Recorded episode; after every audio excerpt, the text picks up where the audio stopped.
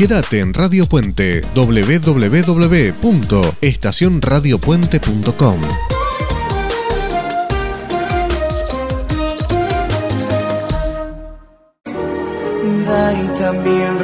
Te ayudamos a ayudar para que puedas sentir el privilegio de dar.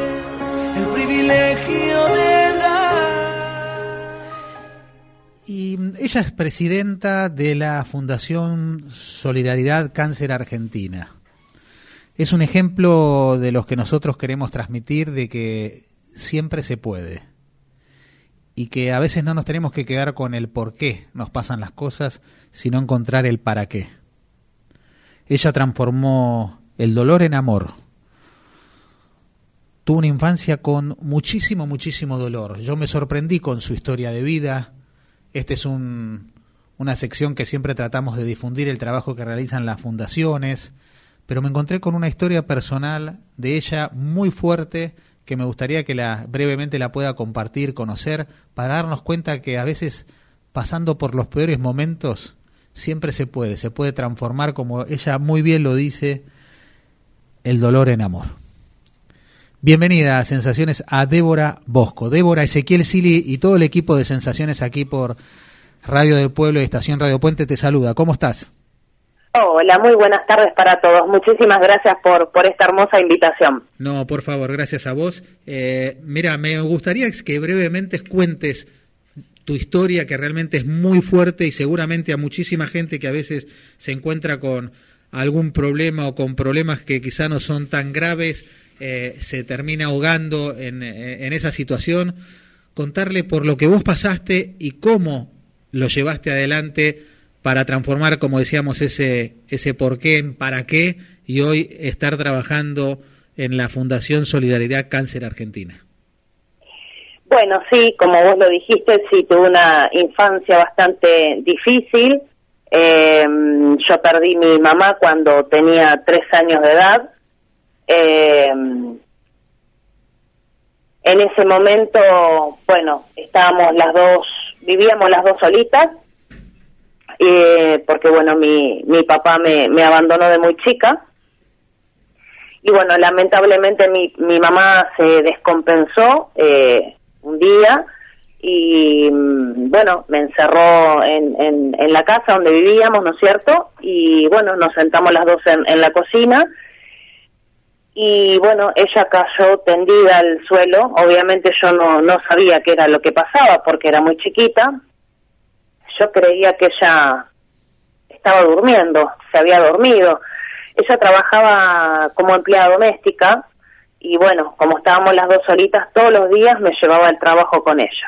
Y bueno, ella cayó tendida al piso, fallecida. Eh, yo agarré una, una frazada y me acosté con ella, nos tapamos, nos tapamos y bueno, así pasó una semana cuando, bueno, los vecinos les llamó la atención que no nos veían, vinieron y tiraron la puerta abajo y bueno, ahí me, me encontraron. Eh, bueno, luego de eso a mí me llevan a, a vivir con la hermana de mi mamá, eh, mi tía, la cual tenía problemas de, mm, de adicciones. Ella mezclaba mucho lo que era el alcohol con pastillas, bueno, tenía un revólver, el cual dormía con el revólver abajo de la almohada, y muchas veces cuando yo hacía alguna travesura, ¿no? Como hacen todos los niños, bueno, eh, ella ahí en ese momento me golpeaba, eh, bueno, me amenazaba con el revólver, eh, yo tengo una cicatriz en la cabeza, tengo abierta la cabeza de un, de un golpe que he recibido. Eh, hoy sufro problemas en la columna, tengo certificado de discapacidad porque tengo un 86% de discapacidad a raíz de los golpes que he recibido en, la infancia. eh, ella tenía una pareja, novio, que obviamente él veía todo lo que a mí me pasaba y los golpes que yo recibía. Eh, entonces él, eh, con la cuestión de que me quería cuidar, eh, que me quería proteger, bueno, abusaba de mí. Y así, bueno, estuve hasta los 12 años de edad, eh, que bueno, a los 12 años de edad ella en, eh, en, un momento le agarró como un ataque, ¿no es cierto? Porque bueno, mezclaba muchas cosas. eh, le agarró un ataque y se cortó las venas, ahí adelante mío. Y bueno, eh, ahí fue ella un psiquiátrico, la internaron en el Salón Gabriel y bueno, yo obviamente quedé sin nadie, no tenía familia y bueno, yo fui a lo que son hogares. Yo estuve viviendo en hogares y, y reformatorios hasta la mayoría de edad. Pero bueno, lo, lo más eh, impactante de todo esto es que eh, yo nunca supe en realidad de que había fallecido mamá, porque con tres años no, no, no tenía idea. La gente que la conocía me decía que mm, era un aneurisma cerebral.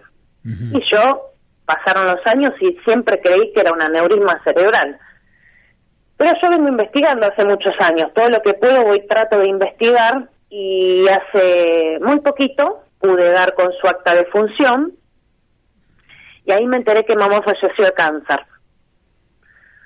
Ella falleció de cáncer en los riñones y bueno, y ahí es cuando es como que no lo pude creer, sinceramente, porque bueno, yo hace 13 años armé la fundación donde me dedico a los pacientes oncológicos sin saber que ella había pasado por esto. Qué bárbaro. Así que indudablemente ella me, me impulsó a esto y fue quien me guió. Y la que te sigue guiando, ¿no? Exactamente, exactamente. Bueno, ella antes de partir, eh, ella sabía, ella sabía que estaba atravesando esta enfermedad, pero bueno, se ve que en ese momento ella decidió eh, cuidar de mí y no hacer ningún tipo de tratamiento. También en ese momento uno no tenía las herramientas que tiene ahora, ¿verdad? Totalmente. Eh, ella me dejó una carta antes de morir, en una Biblia, una carta muy linda, donde, bueno, ella me dice que desde el cielo me va a cuidar, eh, me dice muchas cosas, pero hay una en particular que bueno, que esa frase me quedó siempre y que dice, hace el bien sin mirar si es a este o aquel, solo debe sentirlo plenamente. Y bueno, yo estoy siguiendo sus pasos. Qué impresionante lo que estás contando, qué impresionante tu historia de vida, Débora, y cómo la, la, la, pudiste transformar en este trabajo que venís haciendo los últimos 13 años. Cuando decís que acompañás a los, a los eh, enfermos de cáncer, ¿de qué manera se lo acompaña a través de la fundación? Mira, eh, yo tengo muchos pacientes que están solos. Muchos pacientes que están solitos, que no tienen a nadie, o, o que de repente sus hijos no los van a ver eh, y necesitan de un abrazo, necesitan de una palabra, necesitan nada, eh, tener esperanza, ¿no es cierto? Levantarles el ánimo. Y bueno, tratamos obviamente, trato de, de estar las 24 horas y, y nada. Y muchos de ellos ya se convirtieron en familia. Claro que sí, claro, con ese vínculo.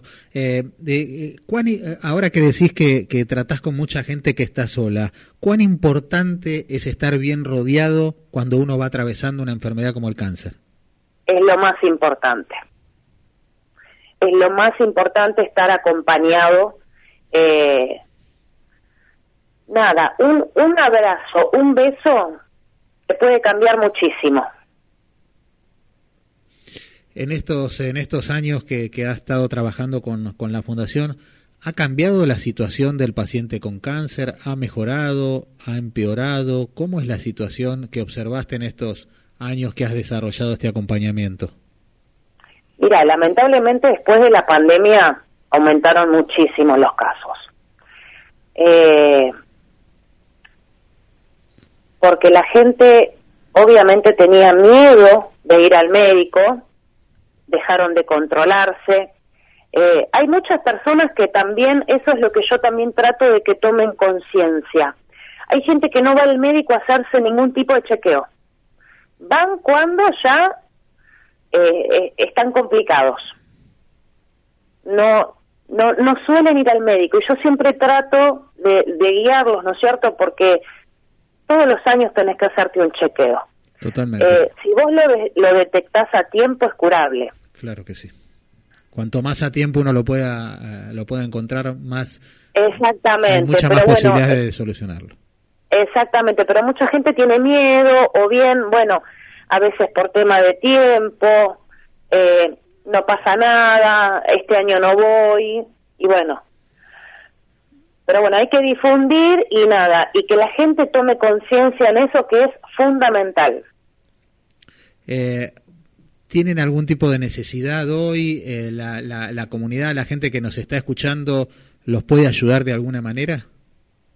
Eh, sí, te cuento, hace 13 años, bueno, que el trabajo es ampliamente a pulmón. Sí. Eh, no se recibe ayuda de nadie. Eh, acá no- nadie nos ayuda, solamente la gente. La gente que tiene medicación en su domicilio que no utiliza, que tal vez algún familiar le ha sobrado, o bien le han cambiado el tratamiento, o bueno, lamentablemente han perdido un ser querido, ¿no es cierto? Bueno, nosotros necesitamos de esa medicación para obviamente ayudar a las miles de familias de todo el país que asistimos. Perfecto. Este, entonces, eh, es muy importante todo tipo de medicación oncológica, ¿no? Oncológica, exactamente. ¿Y de qué- Eh, siempre, sí, siempre digo que no la dejen vencer porque pueden salvar muchísimas vidas. Por supuesto que sí. ¿De qué manera, digamos, se pueden, cómo se pueden eh, conectar contigo? ¿Te- ¿Hay alguna red social, a través de alguna red social? Sí. ¿De qué manera te pueden seguir y ver justamente eso, no? Sí, tenemos nuestro Instagram, que estamos como Fusoca. Volveme a repetir, ¿cómo es el Instagram? Fusoca. Ok, Fusoca. Sí. Eh, también te voy a brindar mi teléfono al aire porque tal vez hay alguien que está escuchando y tiene alguna medicación o bien necesita de nuestra ayuda, ¿verdad? Por supuesto. Sí, claro que sí. Es 116 309 2613. 26-13, perfecto. Eh, hablale a esa gente que está del otro lado, ya habías dicho, eh, digamos que hiciste mucha, digamos, eh, mucha, que es muy importante el tema de que la gente se pueda acercar rápidamente a hacerse los chequeos, a revisarse ante cualquier molestia, pero hablale a aquella gente que escuchó tu historia de vida, en cuán importante es siempre mirar hacia adelante, siempre tratar de cambiar la situación, por más fea que sea tu presente, para tratar de transformarla. Tal cual, que sí. Eh, se puede. Eh, se puede y yo siempre digo, ¿no? Siempre por el buen camino. Eh, nada. Y a uno le sana el alma. Eh, trata, eh, o sea, transformando ese dolor en amor, a uno le sana el alma. Eh, para el que quiera verla la nota, el que quiera y le guste verla, la nota completa la puede buscar en YouTube. Es una nota que me realizó Gastón Pauls eh, en su programa Seres Libres. Me costó mucho hacerla, pero eh, Gastón me incentivó mucho porque, bueno, él me dijo que hay mucha gente que está atravesando algún problema y que mi testimonio les podía ayudarles Te iba a y darle decir, un poquito de es esperanza. fundamental testimonios como el tuyo, testimonios como a veces la gente que se recupera de adicciones, que ha pasado por los infiernos más tremendos y que como tan bien lo has definido, transformaste el dolor en amor, eh, pudiste, digamos, encaminar tu vida, hoy estar dando una mano a muchísima gente que la necesita, que de golpe la soledad, en vez de eh, llevarla por, ah, por un buen camino, de golpe la lleva por un mal camino. Es increíble quizá uno no es tan no es- y no sos consciente de la importancia que tiene tu testimonio para toda esa gente que de golpe está pasando por un mal momento y se cree que es el peor de los momentos y al escuchar tu historia dice pero yo soy un privilegiado ¿qué estoy? ¿por qué me estoy bajañando? ¿por qué me estoy deprimiendo?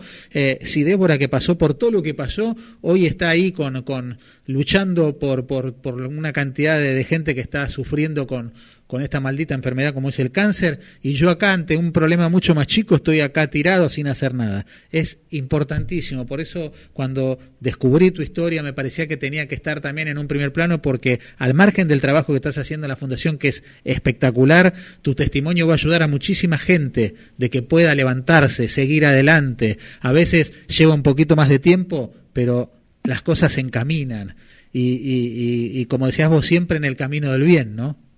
Exactamente, exactamente. Eh, le voy a dar el pie a Charlie, eh, mi compañero Charlie Navarro, que te quería hacer la siguiente pregunta. Sí, cómo no. Débora, ¿cómo te va? Hola, eh, buenas tardes. La pregunta es, ah, ¿cómo está el corazón hoy de Débora? ¿Cómo está el corazón? Feliz, feliz, porque mm, nada, a mí me alegra el alma hacer esto, encontré lo que a mí me hace bien y nada, como conté, eh, hoy los pacientes son prácticamente familia. Eh, nosotros nos juntamos, eh, nada, somos familia porque charlamos todos los días y sabemos qué le está, le está pasando al otro, nada, es, es un círculo hermoso donde nos acompañamos. Y mm, yo recibo día a día mensajes hermosos, ¿no? Y bueno, y me ponen eh, que yo soy el ángel, que yo soy su ángel. Y yo siempre digo, ¿no? Por dentro mío, eh, que a veces ellos no se dan cuenta, pero ellos me salvaron a mí. Yo no los estoy salvando a ellos, ellos me salvaron a mí. Porque mm, al haber transformado ese dolor eh, y haberme enfocado en esto, nada, a mí me, me alivió el alma.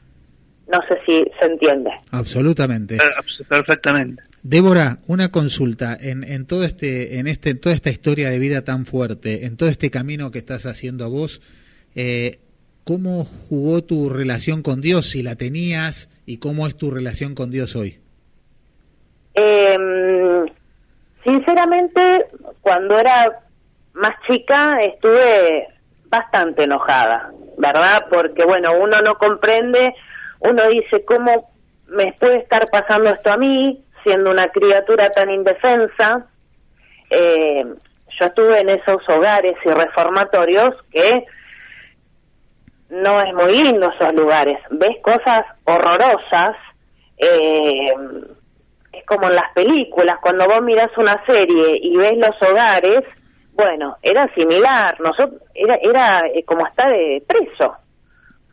Eh, te daban la, la, bandejita de chapa y vos la hilerita pasabas con tu bandejita de chapa y te daban eh, la comida, la manzanita. Eh, vivías dentro de una cárcel, básicamente. Eh, y, y bueno, y demás cosas que veías, ¿no? Porque te tenías que cuidar de todo ahí adentro. ¿Y eso, eh, y eso te enojó mucho con Dios? Estabas aterrado, claro. Y yo decía, ¿cómo me puede estar pasando esto siendo una criatura que yo no le hice nada a nadie? ¿Y, cómo me pasó eso? Y después con los años, bueno, es como que uno va aflojando y va comprendiendo muchas cosas, ¿verdad? Y más cuando me metí en este camino eh, yo creo que era lo mejor para mi mamá. Eh, aunque me costó en ese momento entenderlo, creo, creo que era lo mejor eh, para que ella no sufra, porque lamentablemente estaba sufriendo. Claro que sí.